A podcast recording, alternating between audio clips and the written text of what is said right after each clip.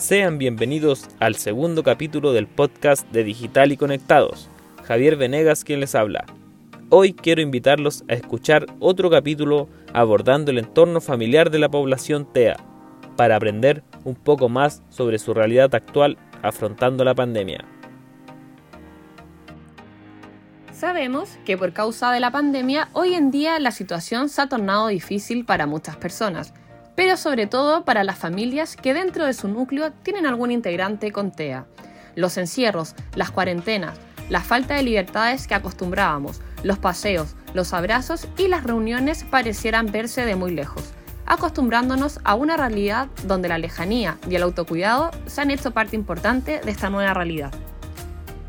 Juan Contreras, neurólogo infanto-juvenil de EduMédica, nos comenta al respecto de la situación de encierro que afecta a las personas TEA y sus familias. Em, las cuarentenas han sido una situación absolutamente dramática para todas las personas. Eh, en el caso de las personas con autismo, de alguna manera visibiliza algo que sabíamos. Hoy en día tenemos un grupo importante que se siente bastante cómodo en general estando en su casa, eh, básicamente porque eh, no lo pasaban tan bien o no lograban eh, incluirse adecuadamente en sus comunidades educativas. Y, y, finalmente tenemos personas que se sienten efectivamente muy ansiosos, muy no logran insertarse en las actividades a distancia eh, y por lo tanto han perdido gran parte de ese, de ese valor que teníamos desde el punto de vista de la socialización. Para las personas con trastorno del espectro autista es difícil. Se torna un desafío importante para ellos ya que el COVID ha cambiado la forma en la que acostumbraban vivir. La pandemia irrumpe en sus rutinas y afecta su comportamiento, lo que podría empeorar con el pasar del confinamiento. Anita Cobian es la madre de Josefa, quien es parte del espectro autista. Anita nos manifestó cómo ha sido lidiar con la pandemia y sus restricciones. En un comienzo nos vino súper bien porque fue como un relajo, pero después de eso eh, ya se empezó como a colapsar porque la cosa es bien patiperra, ¿cachai? Entonces no, el, no salir la empezó a complicar un poco y tuvimos que estructurar rutinas, tuvimos que rotular toda la casa, llenarla de pictogramas, eh, tratar de explicarle lo que estaba pasando, ¿cachai? Y armar nuevas rutinas. Lo que sí partió con la subida de peso, la José toma varios medicamentos que tienen como efecto secundario subir de peso y en ese contexto se le, la ansiedad la mató y tuve que ponerle llave a la cocina y todo, fue como bien complejo. Más allá de las limitaciones y permisos que existen, hay que comprender de qué forma se están desarrollando las personas TEA bajo esta nueva normalidad.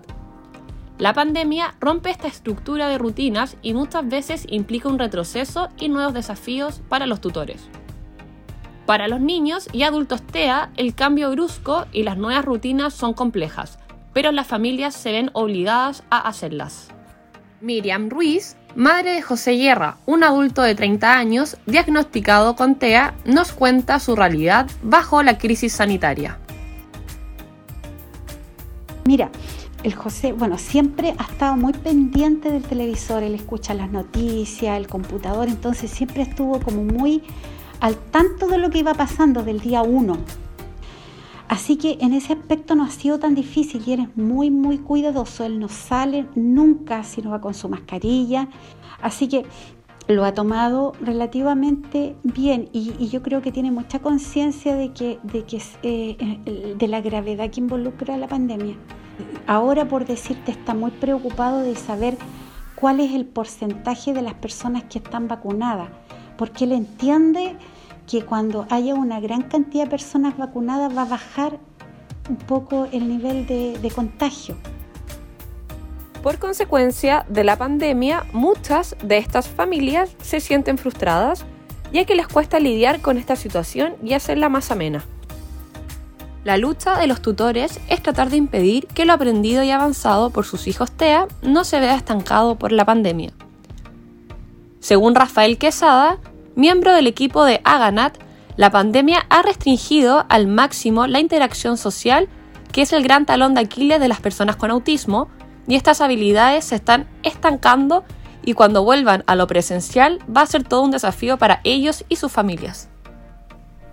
Gracias por acompañarnos en un nuevo episodio que como foco central informa sobre el TEA afrontando la crisis sanitaria. Nos volveremos a encontrar con más temáticas interesantes en otro episodio del podcast de Digital y Conectados.